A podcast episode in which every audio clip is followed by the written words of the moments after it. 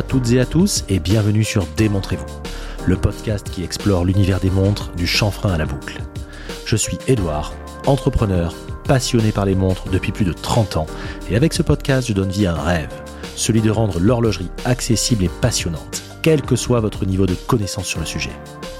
Démontrez-vous le podcast, c'est chaque vendredi à 9h.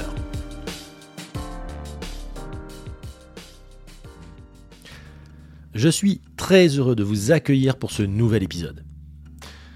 J'ai l'impression de le dire chaque semaine, mais là, waouh L'épisode Serica avec Gabriel et Jérôme a une fois de plus repoussé les records d'écoute.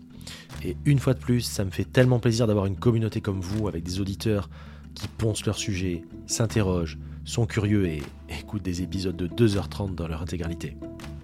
Je n'ai qu'un mot à dire. Pamplemousse. Je tiens également à remercier ceux qui prennent le temps de déposer une note 5 étoiles sur les plateformes, mais aussi un petit mot, comme par exemple JP pour son sympathique message sur Apple Podcast. Cette semaine, je suis hyper content. Et là, je suis hyper content. De vous raconter l'incroyable histoire de la Breitling Navitimer. Unique en son genre, reconnaissable du premier coup d'œil, vous la connaissez sans vraiment la connaître, et c'est là que j'interviens. Nous allons explorer ensemble l'épopée de cette Navitimer, mais aussi de la marque Breitling à travers les époques, pour laquelle tout n'a pas été si facile. Alors, vous qui aimez les histoires, tenez-vous prêts pour ce beau voyage dans le temps. Bonne écoute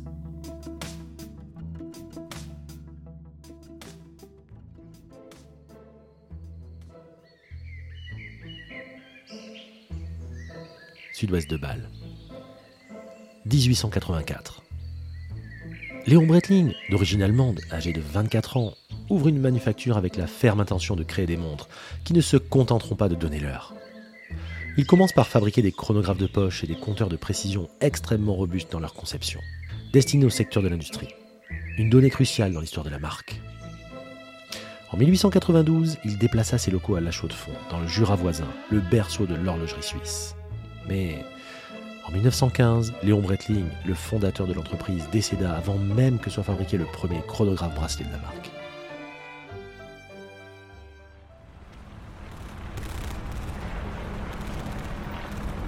En plein début de la Première Guerre mondiale, Gaston, le fils de Léon, prend donc les rênes de l'entreprise désormais bien établie dans la ville de la Chaux-de-Fonds. Pour répondre aux besoins de cette période troublée, Breitling fabrique des montres poignées à aiguilles et cadrans luminescents, équipés d'un mécanisme de chronographe. La manufacture fabriqua également des instruments se retrouvant aux poignées des pilotes. Pendant la Grande Guerre, et même pendant les 15 ans qui suivirent, Breitling s'est imposé comme le leader mondial des montres bracelets chronographes, grâce notamment à la conception du premier bouton poussoir indépendant. Breitling se plaça à l'avant-garde des évolutions des technologies de la chronométrie. Cet exploit lui valut d'être systématiquement retenu pour équiper les cockpits des avions des années 1930. Willy, le fils de Gaston, prit les commandes de la firme en 1932. Deux ans plus tard, il supervise la production de plus de 40 modèles de chronographes, dont le fameux premier modèle à deux boutons poussoirs. Cela nous paraît évident aujourd'hui, mais c'était alors une invention révolutionnaire. Grâce à un deuxième bouton poussoir sur le boîtier, il était désormais possible de remettre à zéro le temps mesuré et de relancer immédiatement le compteur de chronographe. Ainsi, il était possible de cumuler plusieurs intervalles de courte durée les uns après les autres.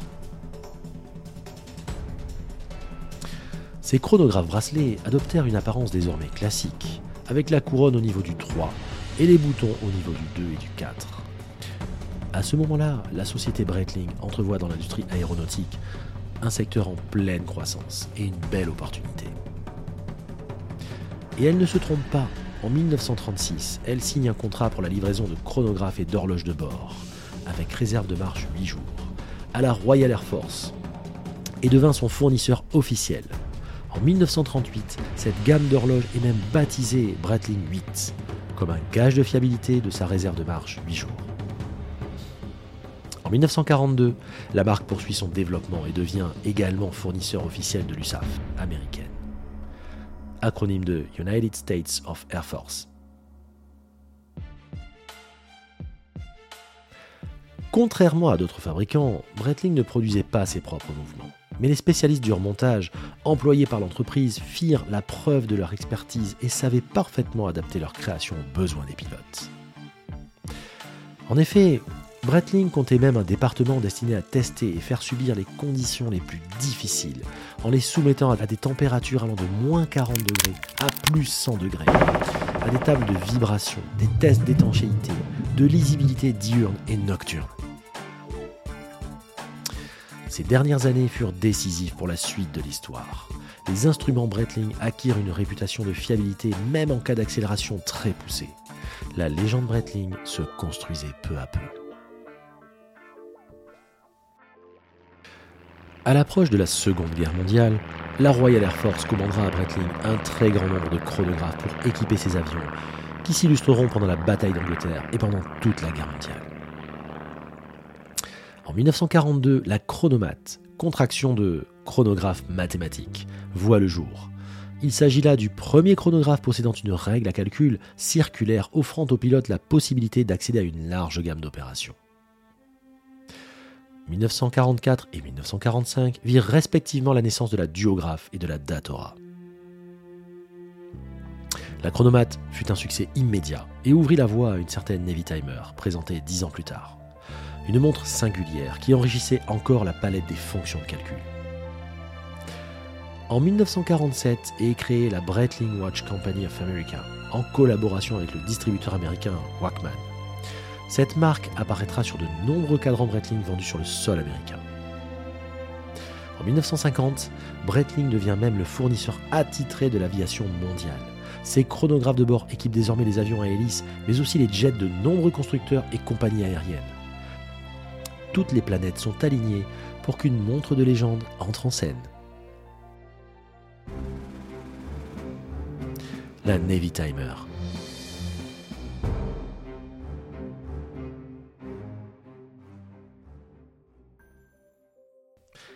L'icône absolue de Breitling, la Navy Timer, voit le jour en 1952. Elle s'inscrit comme un véritable instrument de poignée au pilote, considéré même à l'époque comme un ordinateur de calcul au poignet. Son nom est la contraction de Navigation et de Timer. Il était désormais possible d'effectuer toutes les opérations de navigation dans le cockpit par le simple fait de pivoter la lunette se trouvant sous la glace de la montre. On y retrouve facilement 18 opérations courantes de la navigation aérienne, et je ne résiste pas au plaisir de vous les énumérer, ne serait-ce que pour le côté vertigineux de l'objet. Mais écoutez, on peut effectuer multiplication, division, conversion de 1000 nautiques en kilomètres, de degrés Fahrenheit en degrés Celsius, de gallons en litres, de devises, mais également fuseau horaire, tachymètre, télémètre, pulsomètre, métronome, consommation de carburant, kilomètre-heure, kilomètre-minute ou seconde, moyenne de descente et d'élévation, extraction d'une racine carrée, règle de 3 et boussole solaire. Tout cela sur le cadran de cette incroyable garde-temps. N'est-ce pas prodigieux? À cette époque, la montre du pilote était tout sauf une coquetterie. Les pannes de matériel à bord n'étaient pas rares et la montre pouvait servir à compenser la défaillance d'un ou plusieurs équipements de bord. Il fallait donc pouvoir compter sur sa montre. Enfin, le cadran de couleur noire permet un meilleur contraste avec les aiguilles, sans oublier la matière luminescente, tritium à l'époque, permettant aussi de bien contraster avec les chiffres extérieurs de la règle de calcul.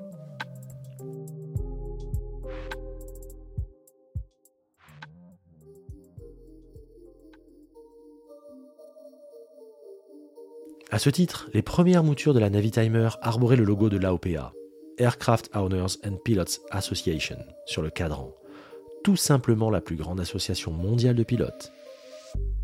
Ces modèles, référence 806, étaient équipés du Venus 176, mouvement mécanique à remontage manuel à roue à colonne, dont la fabrication était externalisée. Petite parenthèse à noter également en 1953, la sortie de la petite sœur de la Navy Timer dans une version appelée Copilot 765. Cette montre devient vite l'égérie des sportifs comme le célèbre coureur automobile Ken Miles et le skieur alpin Jean-Claude Killy, et même adoubée par des stars de cinéma telles que la sublime Raquel Welch dans une fille nommée Fatum en 1967. Cette dernière nous a malheureusement quittés le 15 février dernier. Mais revenons à notre Navitimer. En 1954, à cause de problèmes de livraison, la Navitimer 806 fut aussi animée par le mouvement Valjou 72. Vous savez le même mouvement que l'on retrouve à l'époque dans la Rolex Daytona. Georges Caspari, le stratège.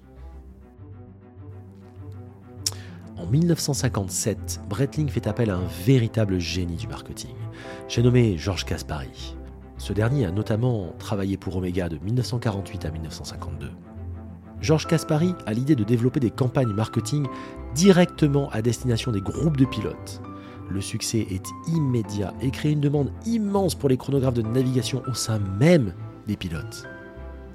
Le positionnement de la manufacture est tellement légitime sur le secteur de l'aviation au niveau mondial qu'elle devient le fabricant officiel d'un certain nombre d'instruments de bord d'avions tels que l'emblématique Boeing 707, dont John Travolta possède d'ailleurs un exemplaire. Un coup de com énorme pour la marque Ozel et un coup de tonnerre dans le secteur horloger. Toujours en 57, la marque souhaite être sur tous les fronts et détecte une tendance grandissante. Elle lance donc une gamme de montres de plongée avec la collection Super Océan, comportant alors deux références, un chronographe et une version 3 aiguilles.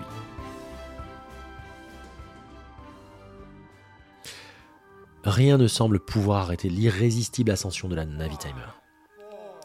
En 1962, la Navitimer connaît une visibilité mondiale lorsqu'elle embarque avec l'astronaute américain Scott Carpenter à bord de la capsule Aurora 7 pour son vol orbital lors de la mission spatiale Mercury.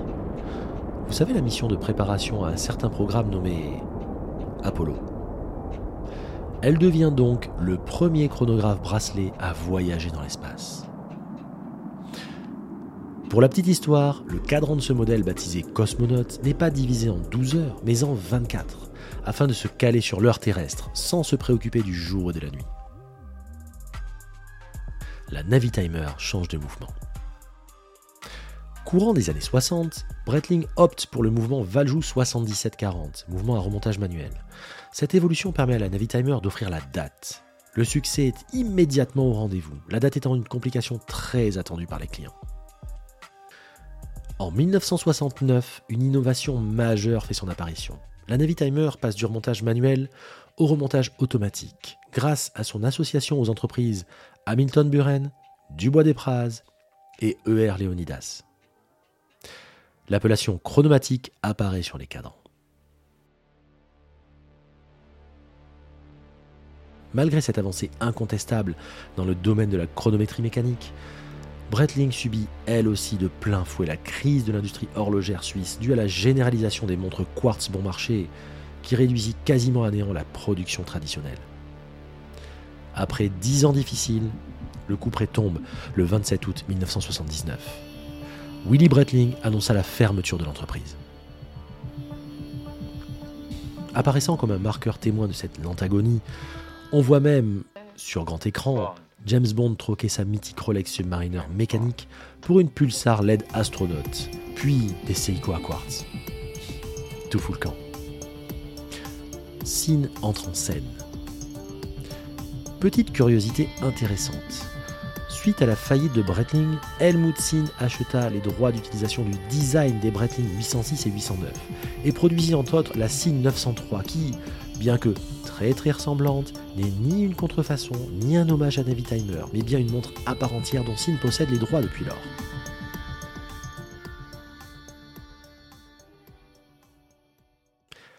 La renaissance de Breitling. Heureusement pour la marque, cet épisode fut de courte durée. L'ingénieur Ernest Schneider, un ancien militaire suisse à la tête d'une petite manufacture, Sikora, racheta les droits des noms Breitling et Navitimer en 1979. Il baptisa la nouvelle société Montre Breitling SA, dont le siège se trouvait à Grange, au sud de Bâle. Ironie du sort, Willy Breitling s'éteindra cinq semaines plus tard. Dans un premier temps, la société se spécialisa dans la fabrication de montres électroniques. Autre contribution majeure à cette époque avec l'aérospace et son chronographe en titane multifonction. Dans la première moitié des années 80, le retour inattendu des montres mécaniques poussa l'entreprise à revenir rapidement à l'artisanat traditionnel de l'horlogerie. Une nouvelle édition de la Navitimer sortie en 1986, à laquelle se sont greffés un grand nombre d'innovations et d'améliorations. On appellera même cette période les années Schneider, tant ce dernier n'aura de cesse que de faire grandir la marque et son image étroitement liée à l'aviation. Des stars aussi auront contribué a façonné l'image de Breitling dans les années 80. On se souviendra notamment de Serge Gainsbourg et sa superbe Navy Timer 8600, ou encore Jean-Paul Belmondo portant une chronomate hors acier dans Itinéraire d'un enfant gâté de Claude Lelouch. 1995 voit le lancement d'une montre qui fit grand bruit lors de sa sortie. L'Emergency, la première montre bracelet avec micro-émetteur de détresse intégré. La pièce est calée sur la fréquence internationale de détresse aéronautique, 121,5 MHz. Elle assume les fonctions de chronographe, de calendrier complet, de compte à rebours, de, second fuseau horaire et d'alarme. Une fois sa balise de détresse armée, elle est capable d'émettre un signal de détresse. Très utile pour les aventuriers de l'extrême. Depuis 1999, toutes les montres Breitling possèdent un certificat de chronomètre. Dans le monde horloger, on dit qu'elles sont cosquées. Cinq ans plus tard, les travaux du premier mouvement maison, le B01, commencèrent afin de donner un nouvel élan à la marque, afin également d'acquérir son indépendance vis-à-vis des fournisseurs extérieurs. Breitling élabora un mouvement de chronographe moderne qui alliait la simplicité nécessaire à la production de masse et des ambitions élevées en termes de précision. Le nouveau calibre sert désormais de base à des pièces plus développées, telles que le calibre B04 à double fuseau horaire, le B05 à affichage de l'heure universelle, ainsi que le B06 qui comporte un chronomètre 30 secondes. En 2015, Breitling crée le premier chronographe connecté, l'Exospace B55. Breitling met ainsi le smartphone au service de la montre afin d'en accroître la fonctionnalité. On est décidément dans une nouvelle ère. En 2017, la société horlogère indépendante Breitling passe aux mains du fonds d'investissement britannique CVC Capital Partners. Un des membres de la famille Schneider, propriétaire de la marque établie à Grange, conserve 20% du capital. Avec près de 20 ans d'expérience au sein du groupe Richemont, George Kern en devient le CEO et applique aussitôt une stratégie de resserrage de la gamme, tout en puisant l'inspiration dans les modèles historiques. Dans le même temps, Fred Mandelbaum, illustre expert et collectionneur Breitling, rejoint l'équipe de George Kern en qualité de consultant, en vue de redessiner les orientations stratégiques de la marque ainsi que son positionnement, notamment en ce qui concerne la Navy Timer. Présentée à Baselworld en 2019, la réédition limitée de la 806 fit une entrée qui fit grand bruit, tant auprès des collectionneurs que des médias. Dans cette même logique, la marque évolue vers des codes moins exclusivement masculins. 2020 voit le lancement du premier modèle pour femmes de la Navy Timer. Sans fonction chronographe, elle arbore les codes et le look classique de la Navy Timer, avec une lunette à règle coulissante et un boîtier de 35 mm. Enfin, 2022 fut l'occasion de fêter les 70 ans de la Navy Timer, une des pièces les plus emblématiques et reconnaissables jamais produites dans l'industrie horlogère. Si vous n'en avez jamais passé une au poignet, mettez vos a priori de côté et faites-le. Il y a de grandes chances que le charme opère. Vous verrez.